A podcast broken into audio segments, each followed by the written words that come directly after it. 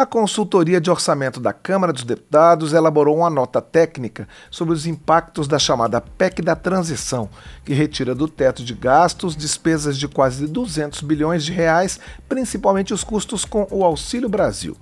O documento estima que a dívida pública poderá passar de 79% do produto interno bruto do país em 2022 para quase 90% em quatro anos, caso todo o aumento de gastos permitido pela proposta seja sustentado pela emissão de títulos públicos. Quem vai nos detalhar pontos da nota técnica sobre a PEC da transição é o consultor de orçamento da Câmara, Ricardo Volpe. Ele é um dos autores desse documento. Bom dia, Ricardo. Bom dia a todos, é um prazer poder falar com vocês. Obrigado pela sua participação aqui no painel eletrônico, Ricardo. E eu gostaria de, é, de começar é, pedindo para você explicar para a gente como é que foi essa simulação que vocês fizeram, né, dos impactos da PEC da transição e qual é esse impacto ah, que vocês identificaram na dívida pública. Certo. Uh, Inicialmente, eu queria destacar a importância de um programa social, né, como o Auxílio Brasil, o Bolsa Família, o nome que quiser dar, uh, do ponto de vista social, né, uh, principalmente no cenário de pós-pandemia, né, e, e, tem uma forte pressão política, né, para ampliar uh, o programa para 2023 em relação a 2022 em 70 bilhões de reais, né. do ponto de vista fiscal, não em relação ao mérito, né, Uh, o programa cresceu nos últimos 10 anos de 24 bilhões em 2013 para 175 bilhões está sendo previsto em 2023. Então, é um grande esforço fiscal, né? Isso tem impacto né, na, nas contas públicas, né? Além disso, própria, essa PEC da transição está prevendo uh, um aumento de 105 bilhões em outras despesas. Tem um pode ser um pouquinho maior, dependendo questões relacionadas a doações, mas é de menor importância, uh, eleva mais 105 bilhões, no total quase 200 bilhões, como que você falou. Isso representa um aumento da despesa pública de 1,4% do PIB. Hoje, nos últimos anos, o Brasil uh, reduziu a despesa um pouco superior a 20% do PIB para uh, e estagnada, vamos chamar assim, próximo a 19% do PIB, né? Esse 1,4% do PIB a mais que a gente está gastando está sem fonte de financiamento de receita correspondente ou redução permanente de uma ou outra despesa, uh, e isso vai elevar a dívida pública nos próximos quatro anos em 9,6% do PIB, ou se o programa valer apenas por dois anos, 3,9% do PIB, arredondando 10,4%.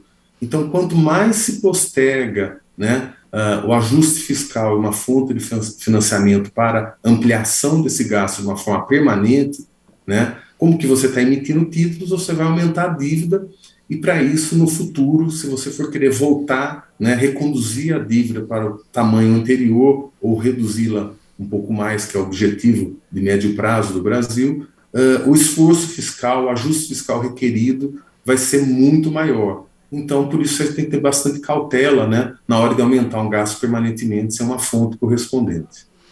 Ricardo, e enfim, é, você, você fala do endividamento, que outras consequências essa retirada dessas despesas do teto de gastos pode ter para a economia brasileira? Então, uh, normalmente, né, uh, quando a gente tem que tratar né, uh, esses princípios, vamos chamar assim, que está na Constituição Federal e na Lei de Responsabilidade Fiscal, uh, de você, quando aumentar uma despesa né, de uma forma permanente, no caso da Seguridade Social exige um custeio, né, uh, uma fonte para sua ampliação, no caso a Lei de Responsabilidade Fiscal também, né, tem previsão de quando você amplia uma despesa de forma continuada, você tem que aumentar a receita ou reduzir uma despesa permanentemente, ou combinação delas, né? Então, esse é um valor que a sociedade uh, deve cultivar, vamos chamar assim, né? Cada vez mais entender que isso tem efeitos na vida, por mais que pareça né, que não tenha, mas de fato acaba tendo no médio prazo, como a gente tem vivido no passado recente agora, um processo inflacionário. E o pior imposto que, que a sociedade, que o Estado pode impor com a sociedade é a inflação. Ela gera uma série de desequilíbrios sociais e, eventualmente, aquilo que você espera, que ampliar, né, dar um, um aporte de renda para a população que mais está uh, precisando nesse momento pós-pandemia, a inflação vai acabar prejudicando mais a classe menos protegida da sociedade, né? Os mais pobres, vamos chamar assim, né? Então, você primeiro tem uma pressão sobre a inflação, né? Porque você está ampliando gastos em fundos, vai ter que emitir moeda, etc. E, ao mesmo tempo, você uh, gera uma incerteza dos agentes econômicos, a capacidade do Estado ser solvente de pagar né, esses compromissos no futuro e para emitir mais títulos. O, o, a sociedade, né, os agentes econômicos vai exigir uma taxa de juros maior, por consequência, você acaba tendo uh, uma queda na atividade econômica, né, uma queda do PIB, uma queda do emprego, e acaba prejudicando nesse ciclo, inflação e, eventualmente, até queda né, da, do crescimento econômico. Né? Então, uh, todo o processo de endividamento, não é um momento pós-pandemia, não é o problema em si, mas você tem que ter realmente um cenário de médio prazo que, que promova né, um ajuste para um, gerar um desequilíbrio estrutural das contas públicas que impacta na, na, nos juros e no crescimento econômico. Agora, Ricardo, no início da sua fala você destacou a importância, enfim, desses programas sociais, principalmente nesse momento depois do, da, da, da crise mais aguda da pandemia do coronavírus é, é, existe, existiriam alternativas para tentar um equilíbrio entre ajudar essa população que precisa mais, que foi mais afetada, é, com menos impacto sobre o equilíbrio fiscal?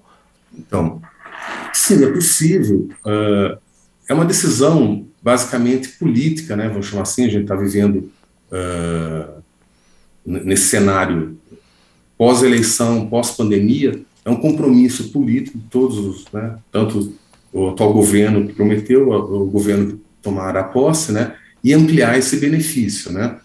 Normalmente você busca um, um equilíbrio, né, eh, entre você ampliar um gasto e utilizar essa própria fonte originalmente, que hoje tem 105 bilhões dentro do orçamento para 2023, para financiar esse próprio programa. Então, com os 105 bilhões que já existem, nós temos que aumentar 70, você só precisa uma fonte adicional para 70, que seria reduzindo uma despesa ou ampliando uma, uma, uma receita, a combinação delas. O governo poderia, por exemplo, né, o, o, o Congresso nessa discussão, uh, fazer a combinação de, desses dois fatores. Né? Existem alguns programas do governo, como a bônus salarial, que também beneficia, beneficia a população mais carente da sociedade. Talvez ele incorporar dentro desse programa de renda. E qualquer programa de renda, no, no atual cenário que a gente está vivendo, ele precisa ser melhor discutido em relação ao seu desenho, né? os critérios que uh, você vai conceder um benefício de renda para a sociedade. Né? Uh, por exemplo, né, uh, hoje o, cresceu muito dado o, o desenho atual do Auxílio Brasil, uh, famílias unifamiliares. Muitos beneficiários, apenas um indivíduo recebe o programa. E uma outra família que tem filhos, etc., recebe o mesmo valor, se está em idade escolar ou não. Então, o, o, ideal é a gente desenhar um programa que leve em consideração o perfil da família brasileira. Né? E, em função disso, né, uh, uh, você dá um, valores distintos para famílias distintas. Né? Então, esse seria a melhor forma de se buscar, né, você buscar uma fonte de financiamento para esse programa e desenhando o programa de acordo com o perfil de cada família brasileira, uh, para evitar algumas distorções que estão ocorrendo. Agora são 8 horas e 14 minutos em Brasília. A gente está conversando com o consultor de orçamento da Câmara, Ricardo Volpe. Ricardo, vocês também, nesse, nessa nossa nota técnica, nesse estudo, vocês se debruçaram sobre as doações, porque também né, essa proposta de retirar algumas despesas do teto de gastos também se propõe retirar alguns tipos de doações, como doações para universidades públicas, doações para programas socioambientais. Vocês, inclusive, sugerem que essa, é, enfim, esse procedimento seja feito para doações em geral, sem especificar a área. É, é, como é que vocês estudaram esse critério das doações? Então, na época da, do teto de gastos, né, ah, foi discutido, inclusive, de tirar essas mesmas receitas de convênios, receitas próprias e doações da, do teto de gastos. Uh, em relação à receita de, de, doações, o valor, ela, assim, não é tão grande, né? Uh, em termos do, do, ponto de vista fiscal, quando você pega isoladamente projetos socioambientais e também para universidades. Então, uh, isso poderia, lá, a melhor hipótese, em torno de um bilhão por ano. E como que é um dinheiro novo e sazonal e outras despesas também sazonais que estão no, hoje são ressalvadas do teto de gastos, quando você tem uma fonte, uma despesa sazonal, você poderia né, estimular a entrada de doações no orçamento público, de tal forma que não impactaria no limite do teto de gastos. Então, mesmo o dinheiro que, que seria para uma, uma universidade, um projeto socioambiental, poderia ser na área da assistência social ou um, um, um projeto habitacional. Então, não faz muito sentido deixar só um, uma parte das doações uh, uh, excluídas do teto de gastos. Na época, foi uma decisão política uh, da equipe econômica da época de manter as doações dentro do teto de gastos. Em relação às receitas próprias, elas têm umas características peculiares que há casos que, de fato, aquele órgão público ele tem um esforço para gerar aquela receita, mas outros é uma receita mais vinculada do que a receita que ele teve um esforço para gerar. Então, como há uma uma mistura de conceitos entre receitas próprias vinculadas ou mesmo aquela que de fato teve um esforço daquele órgão para gerar aquela receita, acabou-se na época do teto de gastos tirando né, do teto e mantendo uh, uh, dentro do teto de gastos, vamos chamar assim, né, não permitindo a sua exclusão do teto, uh, dada a sua complexidade, identificar esse tipo de receita. Mas o caso do ação é muito até indutivo, né? Se de repente um, um bilionário do mundo, ou mesmo uma instituição internacional, quer fazer uma doação para um projeto específico do Brasil, ótimo, esse dinheiro fica fora do teto de gastos até ele se exaurir. Até porque é um dinheiro que não vem o tempo todo, né? Ele é esporádico, né? Exatamente. É, Outro, é, enfim, outra consequência, é, outra discussão que foi feita em relação a essa retirada do teto de gastos foi em relação ao prazo, né? Enfim, quatro anos, alguns, alguns propuseram que fosse só no ano que vem, houve uma proposta também disso ser permanente. Vocês abordaram essa questão do prazo no estudo de vocês? Então, quando nós simulamos o, o período, né? Nós simulamos dois anos e quatro anos, né? Uh, e claro que um ano, aí o impacto ele é bem menor, né? É só um aumento a um ponto percentual do PIB, né? No caso, dois anos, quase 4% do PIB, e no caso, quatro anos, quase 10% do PIB, né? Uh, então, a, a, própria, o próprio texto, quando você fala que a despesa para um ano aumenta a 1,4% do PIB e para dois anos, quase, quase 4%, e, e quatro anos, quase dez, né, já está embutido né, esse raciocínio uh, até se discutir, né, vou chamar assim, uh, as fontes e um novo arcabouço fiscal. Então, não há dúvida que precisa de, um, de, uma transição, vamos chamar assim, entre os dois governos e os compromissos né, que exigem a pandemia ou mesmo o esgotamento do modelo do teto de gastos, né, que está comprimindo, que nesse ano o governo vai ter uma dificuldade enorme em fechar as contas, uh, dado esse limite de despesa, não é pelo excesso de arrecadação, porque está tendo excesso de arrecadação, mas o que limita o governo é o teto de gastos, que foi uma regra boa, ela teve a sua importância, mas ela tornou né, esse limite que, para vocês terem uma ideia, a Bélgica foi o país que mais tempo vigorou um limite corrigido pela inflação, foram apenas dois anos. Nós estamos indo para o sexto ano. Todo mundo já sabia que um limite de despesas só pela inflação, pela pressão, principalmente num país como o nosso, por gastos, seria insustentável, né? Com seis anos, mesmo com trancos e barrancos, vamos chamar assim, né? Uh, nós estamos com uma regra dura de aumentar a despesa só pela inflação por seis anos. E agora o governo, para fechar as contas, está tendo uma grande dificuldade. E o próximo governo, para conseguir né, uh, equacionar um orçamento no tamanho de hoje, para investimentos, custeio da máquina, já tem uma grande dificuldade. E ainda com uma pressão adicional num programa de renda uh, de 70 bilhões, eleva ainda mais, torna mais complexo. Então, precisa de uma PEC, vamos chamar assim, uma regra de transição para um novo arcabouço fiscal a ser discutido. Agora, se é um ano, é possível, se for dois anos, né, a conta fica um pouco mais salgada, quatro anos, a conta ainda mais salgada para a sociedade e nesse equilíbrio intergeracional, né? A, a, nós estamos consumindo né, recursos da, da geração futura. Ricardo, é, você falou nessa questão do, da, do teto de gastos, é, levando em conta a inflação. Cê, é, a sugestão de vocês seria, por exemplo, é, que, que o te, é, modificação nessa regra do teto para levar em conta outros índices?